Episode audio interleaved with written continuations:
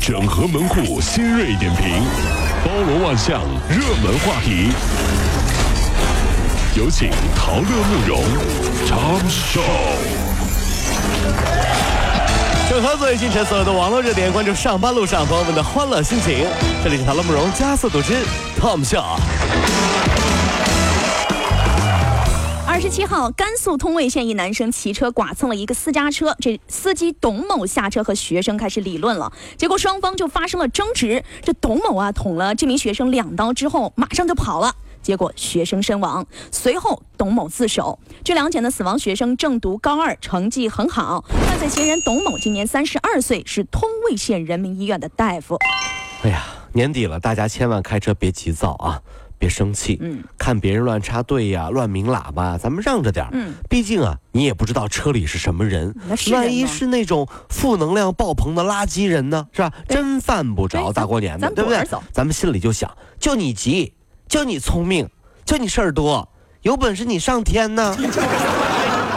爸爸不和你生气，乖啊，就这么想就行。根据湖北省教育考试院的通报，今年研究生的考试期间，湖北省共打掉作弊团伙三个。截止到十二月二十七号考试结束，共上报涉嫌考试违纪作弊三百零七人。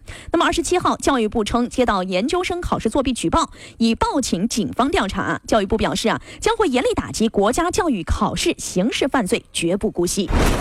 这事儿的起因是怎么回事？特别戏剧化，跟各位兄弟姐妹们咱们说说啊。说湖北那边不是考研究生考试吗？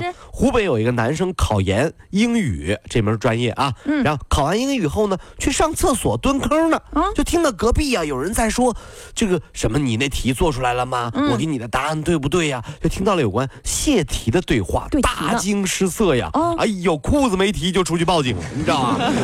打了十几个电话投诉，这真事儿啊！打了十几个电话投诉，就。一定要把他们告倒。于是东窗事发，才出现了。就今年考研，这个湖北打掉了什么作弊团伙什么这事儿，就是因为上厕所这是引起来的。那么这事儿就告诉我们一个道理：上厕所的时候带手机不是好事儿。你看蹲久了对身体不好，对不对？嗯，谈事儿你也不知道隔壁是谁呀。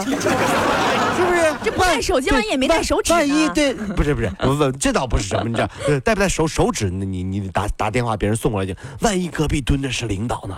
这时候你正在跟别人，哎呀，那个领导太坏了，要时时注意啊！结果隔壁传来一个声音，是小王吧？哎呀，领导啊，你也在隔壁啊？我在门口等着你呢。哎，别别，我不出来了。浙江女白领家暴博士老公说，她不反抗，嗯，我打习惯了。这丈夫呢是博士，妻子从事工程设计，压力比较大。那丈夫的絮叨呢让她不胜其扰。那第一次动手之后呢，家暴就成了常态。据了解，这名妻子呢不喜欢语言交流，常常用衣架将丈夫打的是头破血流。哎呦，专专家说啊，家暴有，依旧再有，无论男女，必须零容忍。对，咱们对家暴要说不了。咱们中国人有一传统，说是这个清官难断家务事，对不对？嗯。但是有的时候家务事儿还真得旁人来断一断。呃，比如说有记者就采访了哈，这样。这位先生，您对家庭暴力怎么看呀？什么？你说什么？家庭暴力？不，不敢看呀，因为每次我老婆网购，她都说看什么看，还不去洗碗？我这 我不敢看啊。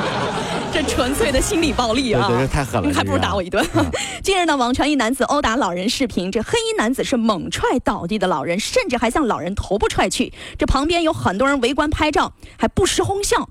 那根据这个事件发生地在浙江郴州的呃嵊州的嵊州的崇仁镇，这涉案男子啊。朱某某于今天呃昨天中午的十二点被抓获了。那目前案件正在侦办过程当中。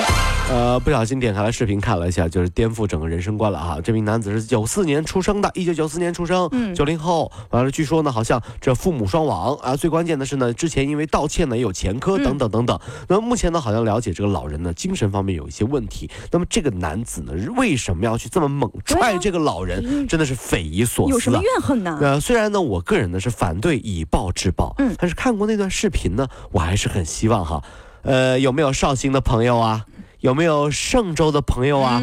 嵊州的老炮们啊，可以找这几个小炮。谈一谈嘛，啊，是不是啊？跟他们聊一聊人生嘛，啊，必须聊一聊了。对，告诉他们啊，谁的拳头比较硬啊？啊。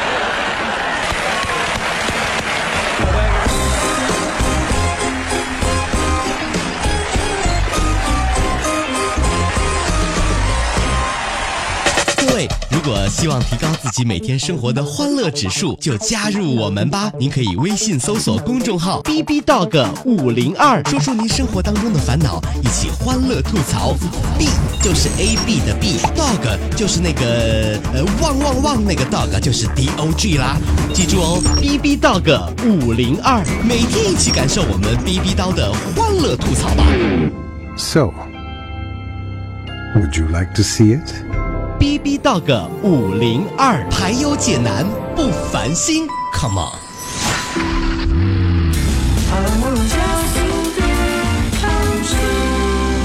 接下来是我们的 Top 秀第二趴。长一米六九，宽零点五米，重四十八公斤。台湾温岭市松门镇的有鱼贩花了台州啊。台州温岭市，台州温岭市松门镇一个字差好多呢 啊！是这 读的有点快，是哈。呃，有鱼贩花了上百万元从缅甸买来的一条黄唇鱼，看的老渔民们是连连称奇。这黄唇鱼的鱼肉呢，一斤要三千多块，这鱼胶的价格呢，更是一百五十万元以上。这渔业部门称呢，黄唇鱼是国家二级保护动物，一旦捉到就要上交。天哪！放寒，有没有？长一米六九呢，比我都高。对，再长一点，站起来比我都高了。价格却比我贵这么多，因为曾经看到一套学区房，我发出过这样的感慨：哎呀，把我卖了都买不起。所以说，你看到没有？真是，反正这身价没有房高，长得连连鱼高都没有。对，长得连鱼高都没有。是啊。二零一五年的中国成人烟草调查报告称，与五年前相比，公众对于吸烟危害的认识没有提高。公众知晓吸烟导致肺癌的比例近百分之八十，但是呢，知晓吸烟导致中风、心肌梗塞和勃起障碍的比例分别只有百分之三十一、百分之四十二点六和百分之十九点七。呃，国外的烟呢，都会在上面印上恐怖的照片哈，这也是一种威慑，对不对？但是在国内却不行，你知道为什么吗？每个地方有这个规矩吗？要不信，你比如说你未来的老丈人过年过节，你去看你未来的老丈人，嗯，你带两条外国的烟过去，保证这门亲事就黄了。老丈人一看这烟什么意思啊？这上面给我画啥？这是什么玩意儿？哎呀，你我呢？我一把年纪了，你说中风、心肌梗塞还勃起障碍了，你这个女婿算了吧，你这出去。加速度，上班路上好舒服。